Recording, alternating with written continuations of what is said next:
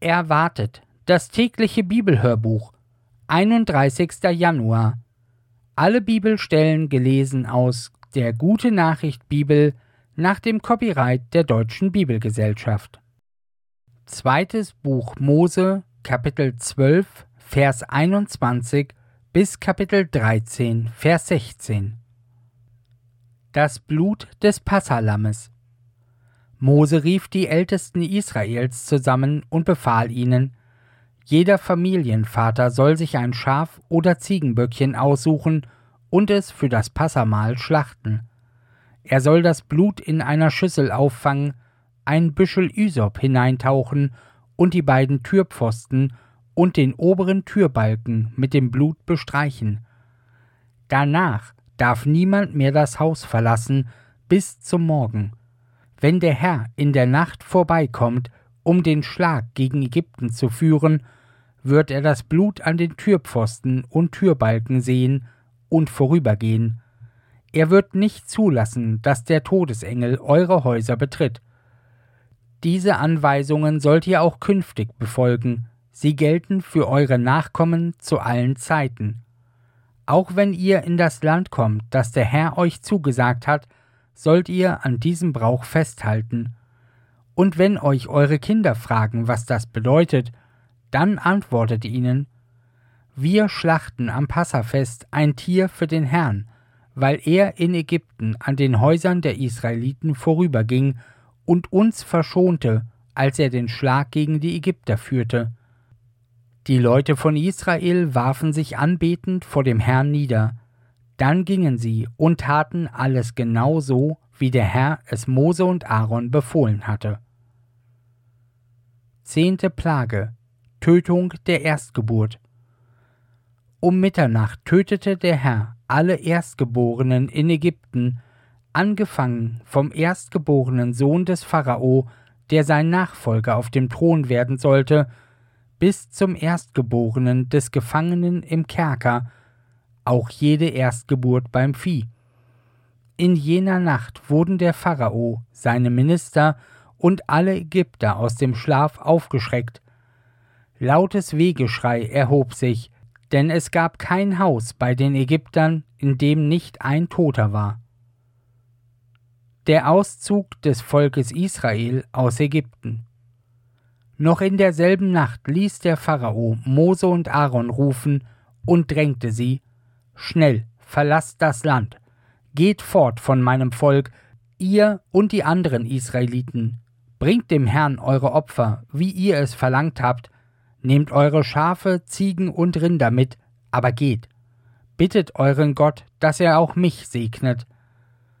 Die Ägypter drängten das Volk, schleunigst das Land zu verlassen. Sonst kommen wir noch alle um, sagten sie. Die Israeliten nahmen ihren Brotteig ungesäuert in den Backtrögen mit, die Männer trugen die Tröge in ihr Obergewand eingewickelt auf den Schultern. Nach der Anweisung Moses hatten die Leute von den Ägyptern Schmuckstücke aus Silber und Gold und festliche Kleider erbeten. Der Herr hatte dafür gesorgt, dass die Ägypter ihnen wohlgesinnt waren und ihnen alles gaben, was sie verlangten. Auf diese Weise beraubten sie die Ägypter. Die Israeliten brachen von Ramses auf und zogen nach Sukkot. Es waren etwa 600.000, die Frauen, Kinder und Alten nicht mitgezählt. Auch eine erhebliche Zahl von Fremden schloss sich ihnen an. Große Herden von Schafen, Ziegen und Rindern führten sie mit. Aus dem Teig, den sie ungesäuert aus Ägypten mitgenommen hatten, backten sie Fladenbrote. Sie hatten aus Ägypten aufbrechen müssen, noch ehe der Sauerteig dem Brotteig zugesetzt war, und hatten auch keine Verpflegung für unterwegs vorbereitet. 430 Jahre lang hatten die Israeliten in Ägypten gelebt. Nach Ablauf dieser Zeit, an dem genannten Tag, zog das Volk des Herrn in geordneten Scharen aus Ägypten aus. Während der Nacht, in der sie der Herr aus Ägypten herausführte, wachte er über sie. Seitdem ist diese Nacht für alle in Israel eine Nacht, in der sie zur Ehre des Herrn wach bleiben. Vorschriften für das Passafest. Der Herr sagte zu Mose und Aaron, Beim Passamahl müsst ihr folgende Vorschriften beachten. Kein Ausländer darf daran teilnehmen. Ein ausländischer Sklave, den ein Israelit gekauft hat, darf mitessen, wenn er vorher beschnitten worden ist. Aber die Fremdarbeiter und die Lohnarbeiter dürfen nicht teilnehmen. Das Lamm muss in demselben Haus gegessen werden, in dem es zubereitet worden ist. Kein Stück davon darf aus dem Haus gebracht werden. Dem Tier darf kein Knochen gebrochen werden. Die ganze Gemeinde Israel soll dieses Mahl feiern. Wenn ein Fremder für immer bei euch lebt und das Passafest für den Herrn mitfeiern will, müssen alle männlichen Angehörigen seiner Familie beschnitten werden. Dann rechnet er zu den Einheimischen und darf das Passa mitfeiern. Aber ein Unbeschnittener darf auf keinen Fall teilnehmen. Für den Fremden, der sich beschneiden lässt, gilt dasselbe Gesetz wie für die Israeliten. Die Leute von Israel befolgten alles, was der Herr ihnen durch Mose befohlen hatte. An jenem Tag führte der Herr das Volk Israel in geordneten Scharen aus Ägypten heraus. Die Erstgeburten gehören Gott. Der Herr sagte zu Mose, Weihe mir alle Erstgeburten. Jedes männliche Kind bei den Israeliten, das von einer Frau als erstes geboren wird, und jedes männliche Tier, das von einem Muttertier als erstes geboren wird, gehört mir. Das Fest der ungesäuerten Brote. Mose sagte zum Volk, Feiert jedes Jahr den Tag, an dem ihr aus Ägypten gezogen seid, und erinnert euch daran, wie der Herr euch mit starker Hand aus dem Land herausgeführt hat, in dem ihr Sklaven gewesen seid, Esst an diesem Tag kein Brot, das mit Sauerteig gebacken ist. Ihr zieht jetzt im Frühlingsmonat aus Ägypten fort. Wenn der Herr euch in das Land bringt, das er euren Vorfahren mit einem Eid zugesagt hat, das Land der Kanaaniter, Hethiter, Amoriter, Hiviter und Jebusiter, ein Land, das von Milch und Honig überfließt, dann sollt ihr jedes Jahr in diesem Monat dieses Fest begehen. Sieben Tage lang dürft ihr nur solches Brot essen, das ohne Sauerteig zubereitet ist, und am siebten Tag feiert ihr als abschließenden Höhepunkt ein Fest für den Herrn. Im ganzen Land darf es in dieser Zeit keinerlei Sauerteig geben. Bei dieser Gelegenheit solltet ihr euren Söhnen erklären, wir halten diesen Brauch zur Erinnerung an das, was der Herr für uns getan hat, als er uns aus Ägypten herausführte. Dieser Brauch hat für euch dieselbe Bedeutung wie die Zeichen am Arm und auf der Stirn. So wie diese Zeichen erinnert er euch daran, das Gesetz des Herrn immer wieder zu lesen und zu lernen. Der Herr hat euch mit starker Hand aus Ägypten herausgeführt, Darum sollt ihr jährlich zu dieser Zeit diese Vorschriften befolgen. Bestimmungen für die Erstgeburten. Weiter sagte Mose, Wenn der Herr euch nun in das Land der Kanaaniter bringt und es euch gibt, wie er das euren Vorfahren und euch selbst mit einem Eid versprochen hat, dann sollt ihr jede Erstgeburt dem Herrn als Eigentum übergeben, jedes männliche Tier, das als erstes von einem Muttertier geboren wird, gehört dem Herrn und muss ihm als Opfer dargebracht werden. Nur bei Eseln sollt ihr dem Herrn als Ersatz ein Schaf oder eine Ziege opfern. Wenn ihr das nicht tun wollt, müsst ihr dem Eselsfohlen das Genick brechen. Auch für die menschliche Erstgeburt, für den Jungen, den eine Frau als erstes Kind zur Welt bringt, sollt ihr dem Herrn einen Ersatz geben. Wenn eure Söhne euch künftig fragen werden, warum ihr diesen Brauch befolgt, dann sagt ihnen, dieser Brauch geht zurück auf die Zeit, als der Herr uns mit starker Hand aus Ägypten, wo wir Sklaven waren, herausgeführt hat. Damals weigerte sich der Pharao hartnäckig, uns ziehen zu lassen, und deshalb tötete der Herr alle Erstgeborenen in Ägypten, unter den Menschen wie unter dem Vieh.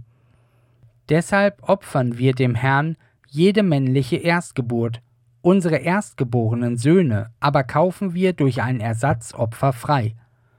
Dieser Brauch hat für euch dieselbe Bedeutung wie die Zeichen am Arm und auf der Stirn.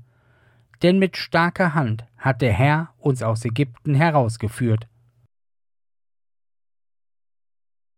Johannes Kapitel 18 Vers 25 bis Kapitel 19 Vers 15 Petrus verleugnet Jesus noch einmal. Simon Petrus stand noch immer beim Feuer und wärmte sich. Da sagten die anderen zu ihm, Bist du nicht auch einer von seinen Jüngern? Petrus erwiderte, Nein, ich bin es nicht.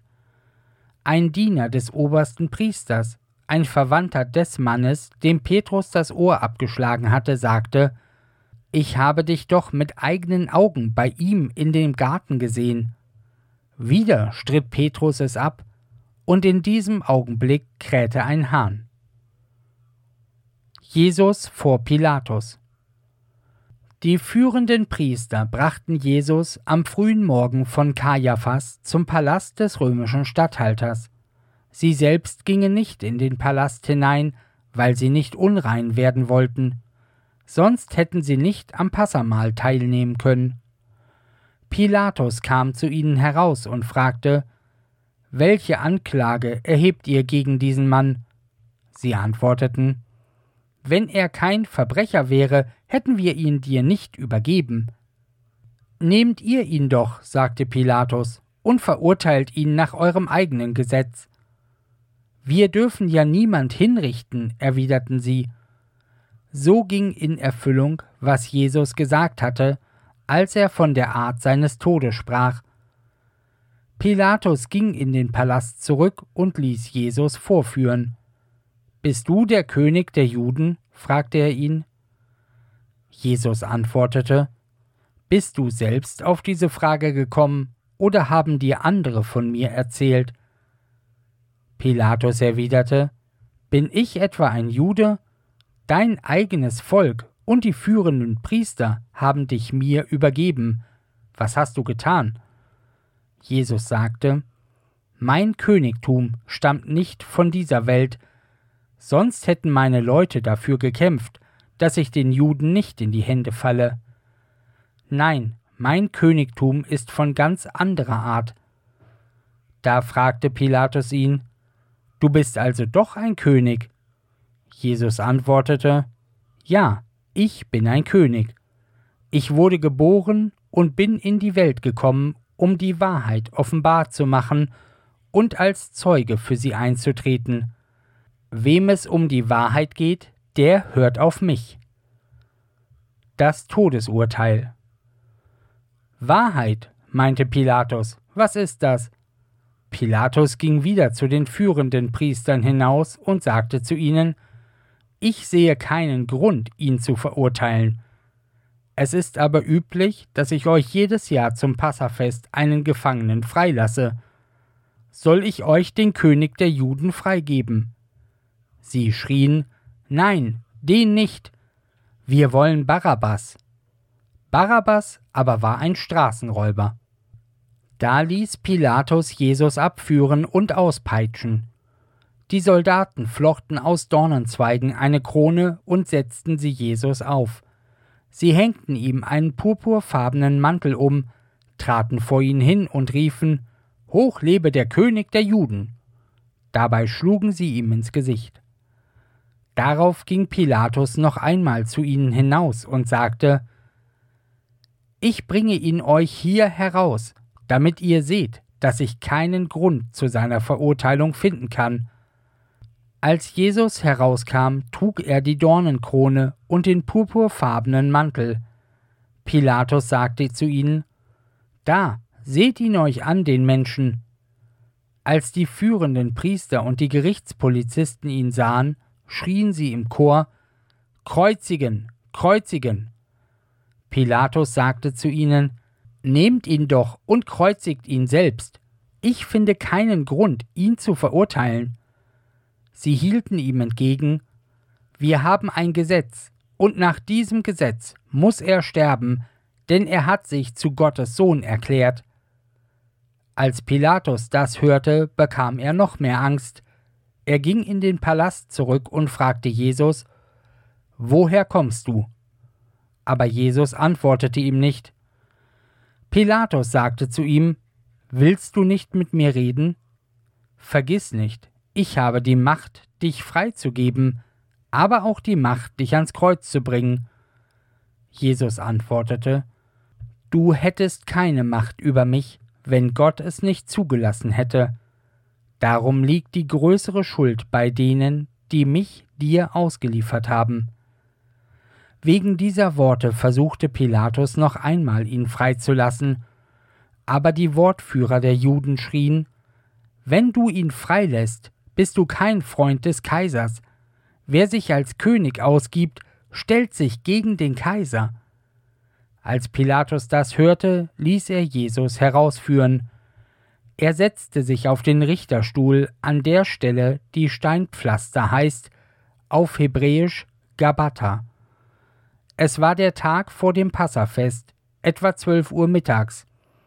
Pilatus sagte zu den anwesenden Juden Da habt ihr euren König. Sie schrien Weg mit ihm, ans Kreuz. Pilatus fragte sie Euren König soll ich kreuzigen lassen? Die führenden Priester antworteten Unser einziger König ist der Kaiser in Rom. Psalm 25, die Verse 12 bis 22 wie steht es mit den Menschen, die den Herrn ernst nehmen? Der Herr zeigt ihnen den Weg, den sie gehen sollen.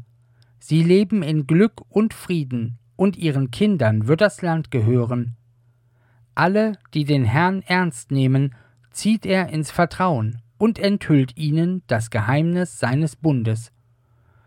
Meine Augen blicken immer zum Herrn, er wird meine Füße aus dem Fangnetz ziehen. Herr, wende dich mir zu und hab Erbarmen, ich bin so verlassen und hilflos. Die Angst presst mir das Herz zusammen, mach mich frei, nimm den Druck von mir. Sieh doch mein Elend an und meine Not, vergib mir meine ganze Schuld. Sieh meine Feinde, Herr, es sind so viele, sie setzen mir zu mit Grausamkeit und Hass. Beschütze mein Leben und rette mich, bei dir suche ich Zuflucht, enttäusche mich nicht. Hilf mir, rein und redlich zu leben, Herr, ich rechne mit dir. Gott, befreie Israel aus aller Not. Sprüche Kapitel 12 bis 15 Nichtsnutzige, heimtückische Menschen laufen umher und verbreiten Lügen Sie zwinkern mit den Augen, um andere zu täuschen, und geben Zeichen mit den Händen oder Füßen. Ihr Herz ist falsch. Immerzu schmieden sie böse Pläne und zetteln Streitereien an. Darum nehmen sie ein schreckliches Ende. Unerwartet wird das Verderben sie treffen, und nichts wird es abwenden können.